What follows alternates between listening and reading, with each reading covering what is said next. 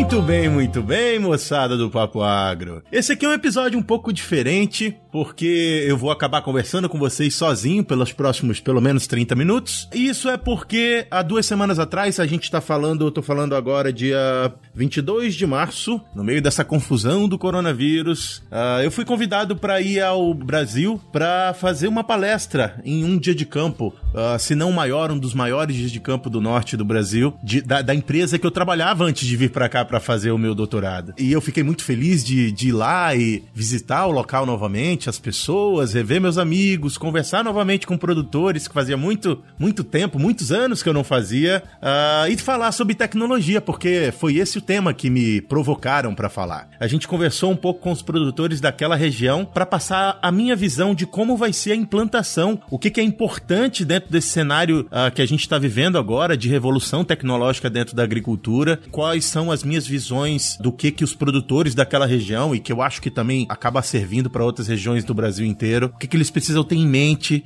nesse momento que a gente está vivendo. Então é um episódio uh, somente comigo em que vocês vão ouvir falar um pouquinho sobre tecnologia e sobre a revolução tecnológica que a agricultura está vivendo nesse momento. Aproveitem!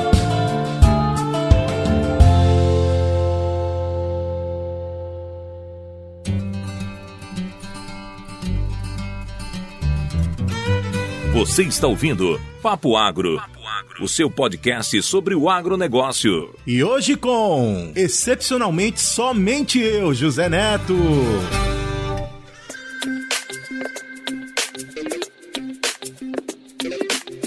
Muito bem, muito bem. Essa é uma apresentação uh, feita para agricultores para falar sobre tecnologias. O nome da apresentação foi Novas Fronteiras da Tecnologia em Agricultura. Eu tô gravando como podcast, mas vou gravar como se eu estivesse apresentando esse tema para eh, dentro do dia de campo para ficar uma, uma dinâmica um pouco diferente daquilo que a gente costuma fazer. O tema central da minha apresentação é mostrar para os agricultores a importância de eles entenderem o papel deles dentro da propriedade, especialmente nesse momento de mudança. Para fazer isso, a gente fez uma provocação mostrando para eles o quanto algumas tecnologias que há 30 anos atrás eram importantíssimas para as pessoas que viviam naquela época, hoje tornaram-se obsoletas. Uh, um dos exemplos que eu mostrei para eles foi o filme fotográfico, porque aí falando com vocês que estão me ouvindo uh, e que não viveram essa, essa época, e para vocês que já viveram relembrar, uh, há 30 anos atrás ou há 20 anos atrás, a gente tirava fotos utilizando uma máquina fotográfica gigante, muito maior do que os telefones que a gente tá, tá, tá acostumado a ter nos bolsos, e cada um tinha uma daquelas máquinas, ou pelo menos cada família queria ter uma daquelas máquinas. E dentro da máquina vinha um filme fotográfico. Imagina qual é. Qual, é, vocês, eu, eu consigo lembrar e eu espero que vocês consigam imaginar, vocês mais novos, especialmente o pessoal de 20 anos aí, ou próximo disso, que é o nosso público, o nosso maior público, uh, o quanto era difícil pra gente, depois de tirar todas as fotos num filme de 36 poses, ou seja, 36 fotos poderiam ser tiradas com aquele filme, ter que ir numa loja, mandar revelar, depois imprimir, depois descobrir que aquela foto que você tanto queria não ficou bonito o suficiente, ou você piscou, sei lá, teve uma luz, um fantasma, ou até queimou porque naquela época as fotos que eram perdidas eram consideradas queimadas. Veja bem, essas coisas mudaram muito. Vamos entender que hoje todas aquelas funções que tinham naquela máquina estão dentro do telefone celular, que não faz somente foto, faz um monte de outras coisas. A gente não vai aprofundar esse assunto aqui com vocês, mas é só para exercitar. E a pergunta que eu fazia para os agricultores naquela na, na, na fazenda era: essas pessoas que viviam há 30 anos atrás, será que elas tinham consciência de que elas estavam vivendo uma transição tão tão grande quanto a que a gente viveu? E de fato não. As pessoas que viviam aquela época, que, por exemplo, faziam ligações do telefone público, que era um orelhão gigante, algumas cidades da região norte, que é onde eu, eu fui criado, uh, tinham apenas um ou dois orelhões do, uh, na, na, cidade inteira, para servir a cidade inteira. Então, as pessoas faziam filas nos telefones públicos para poder se comunicar com as pessoas de outros lugares. E olha só que loucura, isso não faz 20 anos, não faz 15 anos que isso ainda era, era realidade para alguns dos municípios da região norte. E olha só onde nós estamos. Hoje, algumas pessoas têm mais de um telefone no bolso que tira foto e te conecta com o mundo, não só com voz para ligar para uma pessoa e conversar, mas também com todas as informações que estão aí na internet à disposição da gente para usufruir e nos aprimorarmos. Que coisa linda. E repito, as pessoas que viviam aquela época, elas não tinham consciência. Eu não tinha a, a consciência de que a gente vivia uma revolução tecnológica. A gente apenas viveu isso. E agora a gente chegou nesse patamar que continua evoluindo, mas já passamos por essa fase de transição. Por que, que eu estou dizendo isso? Porque eu acredito que esse momento em que a gente está vivendo agora é exatamente a mesma coisa, mas dentro da agricultura. A gente está vivendo uma revolução tecnológica que vai modificar completamente como as pessoas que trabalham com essa indústria, com esse negócio, interagem com tudo ao seu redor.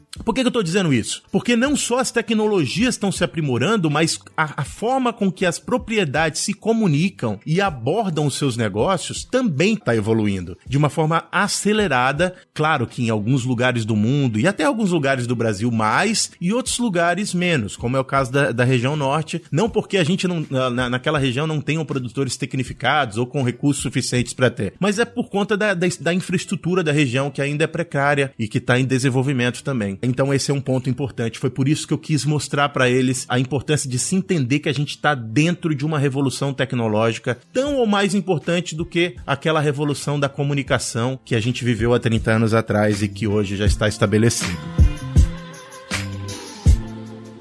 Antes de, de, de, de para avançar com, com o nosso papo sobre tecnologia, eu queria que vocês entendessem, nossos ouvintes que talvez não tenham ouvido os episódios anteriores, por que que eu fui convidado por essa empresa para fazer a apresentação nesse dia de campo. De fato, eu, além de trabalhar nessa empresa durante um longo tempo, eu vim para cá para os Estados Unidos para trabalhar com tecnologia. Hoje, o meu projeto de pesquisa envolve a adaptação de sensores para fazer a avaliação fenológica das plantas, para mapear características importantes da planta e reações da planta a coisas que estão acontecendo no meio ambiente para que a gente possa ser mais assertivo lá na frente ah, na determinação de um problema ou no melhoramento de plantas e outras questões importantes dentro do nosso negócio. Então, o meu projeto é trabalhar com sensores que avaliam as plantas para facilitar tanto o melhoramento de plantas quanto a avaliação das plantas que estão no campo. Meu projeto inclui não só os drones, uh, que algumas vezes eu já venho falando aqui no, no, podcast e que são parte importantíssima do meu projeto, mas não inclui somente isso. Então, os drones são parte do projeto. Trabalho com sensores multispectrais e também conseguem fazer imagens térmicas das plantas. Meu foco é primariamente nas imagens térmicas, uh, mas a gente também trabalha com outros sensores. Um dos sensores que a gente trabalha, a gente já mostrou no, no, nos stories do Papo Agro alguns meses atrás, é um robozinho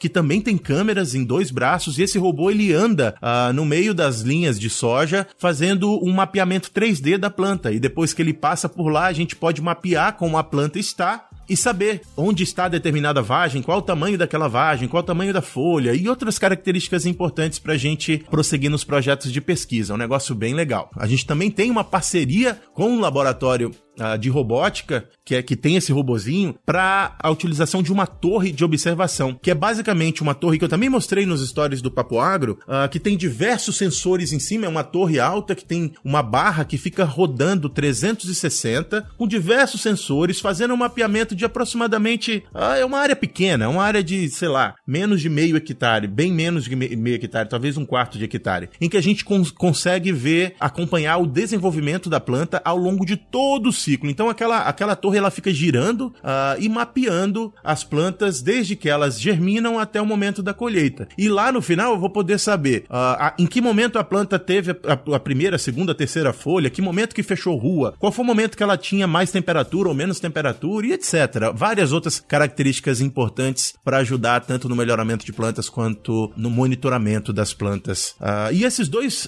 projetos de, de robótica, é, é claro que não serão a realidade realidade, pelo menos essa é a minha opinião, não serão a realidade de propriedades agrícolas. É apenas uh, projetos de pesquisa que visam aprimorar o uso desses sensores para esses fins, né? Uh, eu não acredito que as fazendas vão ter um robozinho rodando no meio da, das linhas de, de, de, soja, fazendo mapeamento 3D. Eu acho que isso não faz muito, muito sentido, pelo menos eu não tenho nenhuma visão ou ideia de como isso podia ser útil para o agricultor. Mas continua sendo uma ferramenta uh, da pesquisa.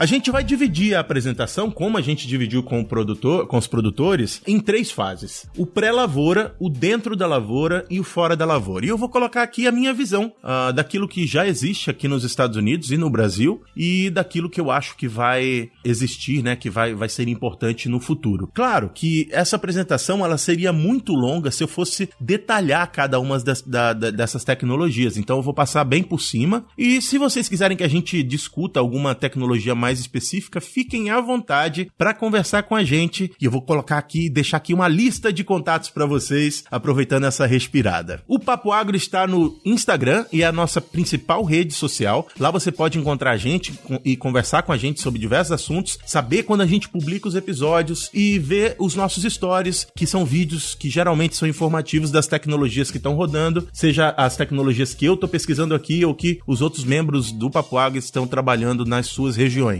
O Papo Agro pode ser encontrado lá no Instagram como Papo Agro Podcast, tudo junto. A gente também está no Facebook e no Twitter como Papo Agro. E se você não usa rede social, mas quer entrar em contato com a gente, é só mandar um e-mail para papoagro.outlook.com que a gente vai ter a maior satisfação de trocar ideia com vocês em qualquer um desses meios.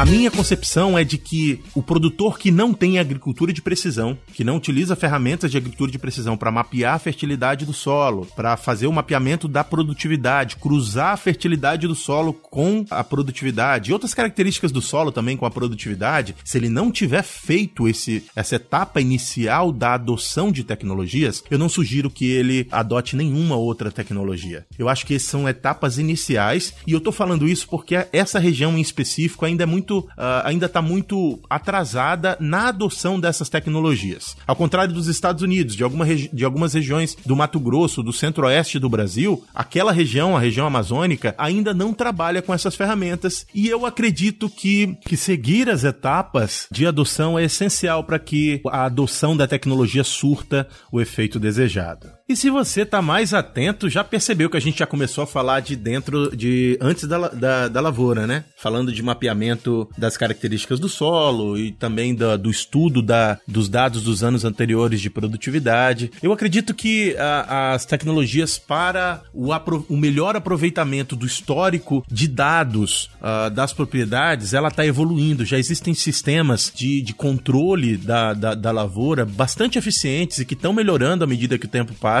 e que vão ajudar o agricultor não só a tomar decisão baseado naquilo que ele está vendo no momento em que ele está vivendo, mas também utilizando das informações que ele tem dos anos anteriores, o que é essencial dentro dessa atividade. Além de, de do, do, mapeamento do solo, uh, que já está sendo aprimorado, a gente tem que entender que diversas outras características da propriedade precisam ser levadas em consideração no momento da tomada de decisão uh, do uso de uma tecnologia X ou Y. E uh, o histórico da propriedade, ele torna-se essencial para ajudar o agricultor a tomar essa decisão. Quem não faz uh, o registro uh, dos dados da propriedade precisa fazer, e não só precisa fazer, mas precisa encontrar uma forma de utilizar esses dados em prol da propriedade. Não importa o tamanho. Quanto maior for a propriedade, a propriedade mais complexo é ter esse, esse tipo de, de histórico, mas os sistemas de gerenciamento de propriedade estão aí para isso. Voltando lá para as tecnologias tecnologias uh, que eu acredito que vão ser uh, utilizadas uh, mais para frente, tem uma tecnologia que eu acho que vai ser muito importante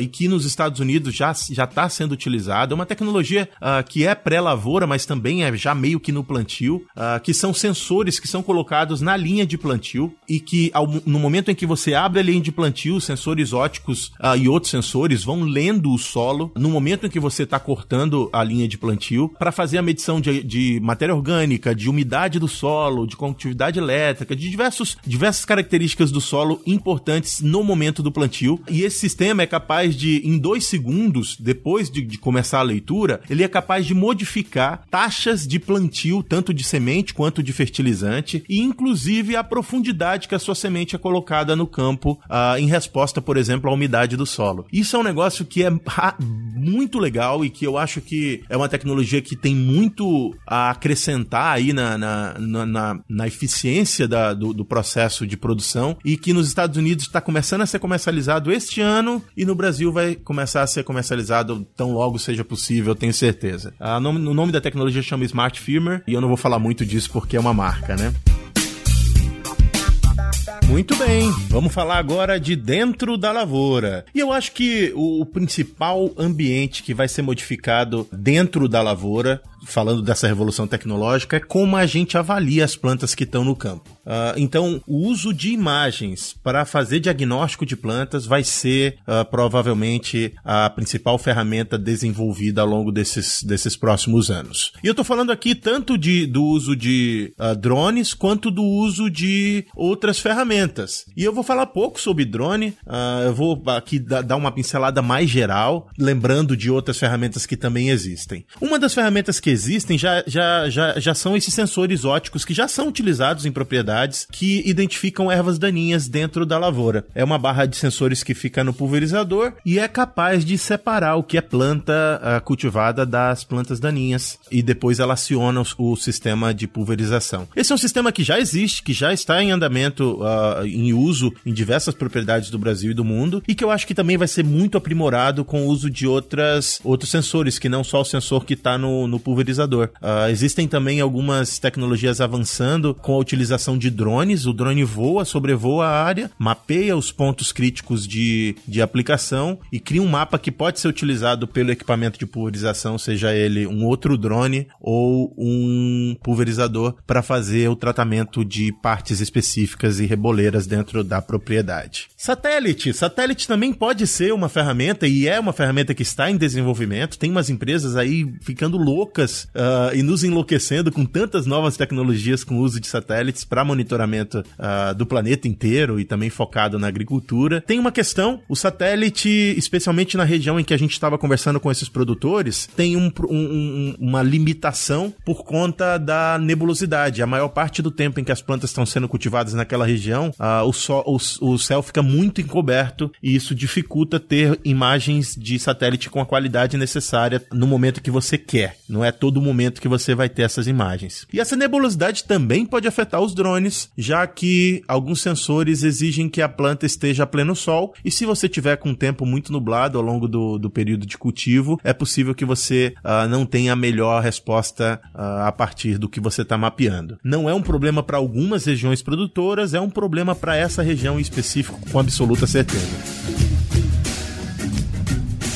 Muito bem. Além da, do, do, dessas tecnologias de monitoramento, utilizando drones, satélites, sensores de, de, óticos de barra nos equipamentos de pulverização, uh, existem uma série de outras tecnologias sendo desenvolvidas. Eu acredito que vai acabar afunilando para essas três principais. Mas, para você ter essas imagens e elas servirem para ajuda na hora da tomada de decisão, não é só pura e simplesmente voar o drone ou pegar uma imagem de satélite. Você precisa de processamento. E esse processamento ainda é um empecilho uh, se você está pensando uh, num sistema de monitoramento dentro da fazenda, em que a fazenda faça tudo. Porque só para ter, uh, vocês que estão nos ouvindo terem, terem uma noção, uh, os meus voos aqui na pesquisa, eles são de dois, em 2 hectares e eu levo até 6 horas para ter o primeiro mapa depois que eu pego todas as imagens e coloco no computador para processar. Até 6 horas para ter o primeiro mapa em 2 hectares. É claro que o meu voo é para pesquisa, ele é um pouco mais baixo, tem mais informação, mas é, é, é lento o processo de geração de mapas a partir das imagens de drone e precisa de um alto poder de processamento que provavelmente uma propriedade agrícola de médio porte não vai ter. E aí eu enxergo possibilidades infinitas, desde que desde as empresas que prestam serviço só uh, de confecção de mapas, de diagnose e de,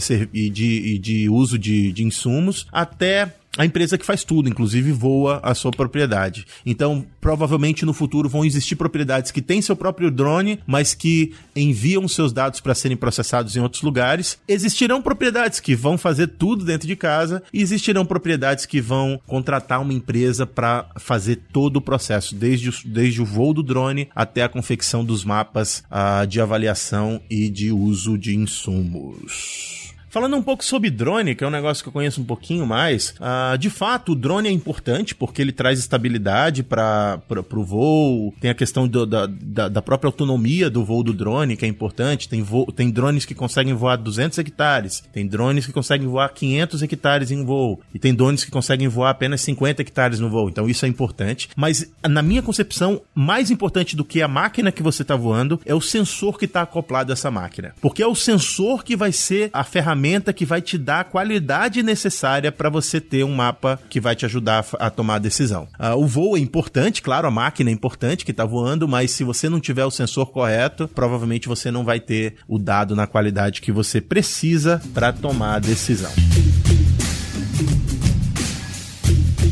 Muito bem, tô indo bem rapidinho. É só uma, um panorama bastante rápido. Agora a gente já tá indo para o fim, em que a gente vai falar de depois da porteira. E essa talvez seja a etapa mais importante, ao meu ver, para os produtores, para a gente entender onde que a gente está nessa revolução tecnológica. Depois da porteira é a análise de dados é tudo que você pode fazer para tirar proveito dessas tecnologias. E eu tenho que dizer a vocês, essa é a parte que mais me preocupa na maior parte das regiões que eu conheço no Brasil. Talvez seja mais adequado eu falar fora da lavoura, não fora da porteira ou depois da porteira, porque a gente ainda está falando de dentro da propriedade desde o princípio e vai ser assim né, nessa nossa conversa até o fim. O meu entendimento é de que a gente, ah, enquanto comunidade que trabalha com agro, ainda está muito mal preparada para absorver e extrair o máximo das tecnologias que a gente já utiliza na propriedade. E essa é uma questão e talvez seja a mensagem principal dessa conversa que eu tô tendo com vocês e que eu tive lá no dia de campo. O produtor precisa entender que ele é tudo na propriedade, mas que essencialmente ele precisa ser um profissional tomador de decisão. E o produtor ele pode ser o operador da máquina, ele pode ser o mecânico, ele pode ser o homem de negócio que vai lá, compra e vende grãos, vende, é, compra insumos, ele pode ser qualquer coisa dentro da propriedade. Mas se ele não for for um bom tomador de decisão, todas as outras funções que ele faz dentro da propriedade não serão suficientes para fazer o negócio andar. E para ser um bom tomador de decisão, o produtor tem que estar tá ligado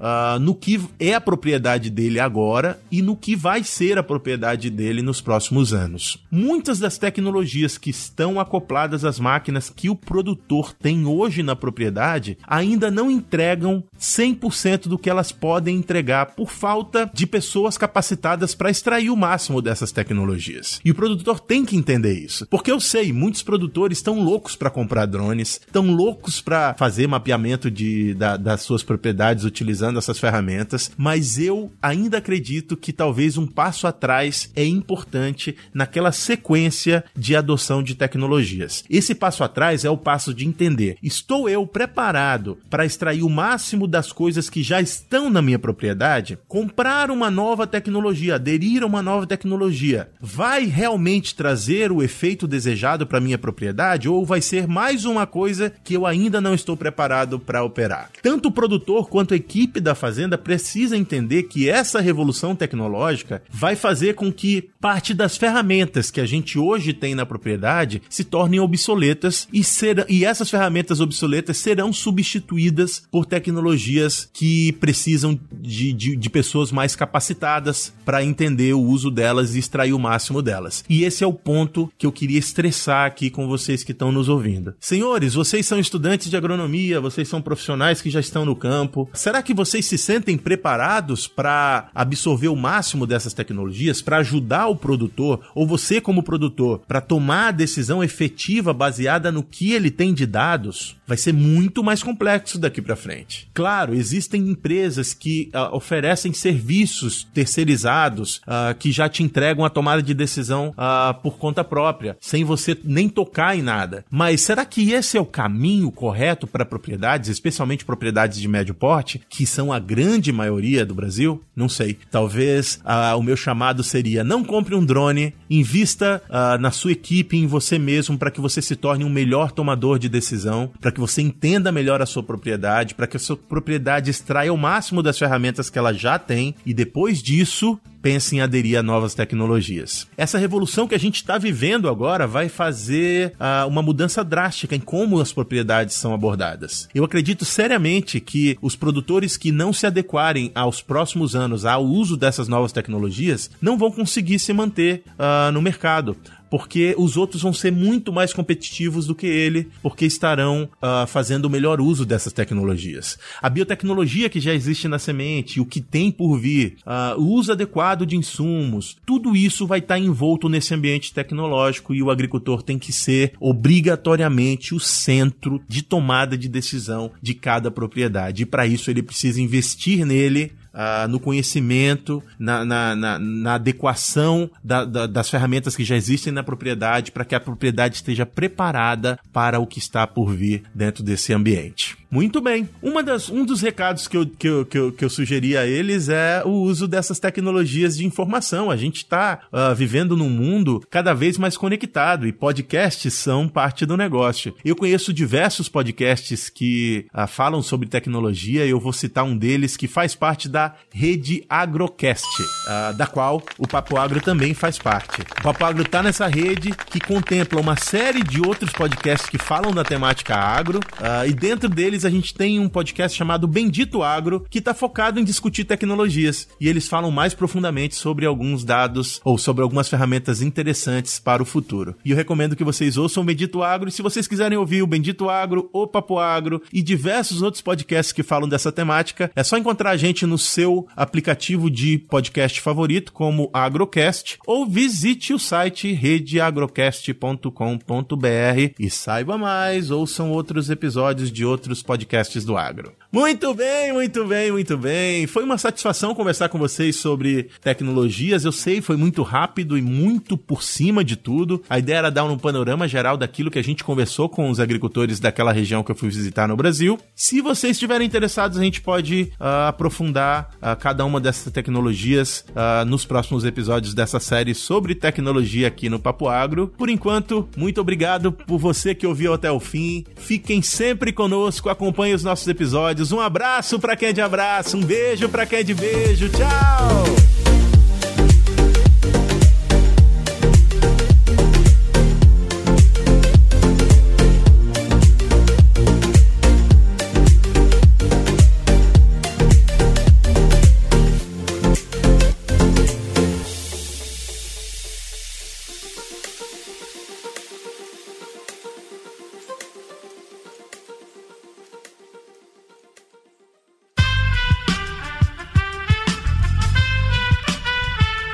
Este podcast foi editado por Aerolitos Edição Inteligente.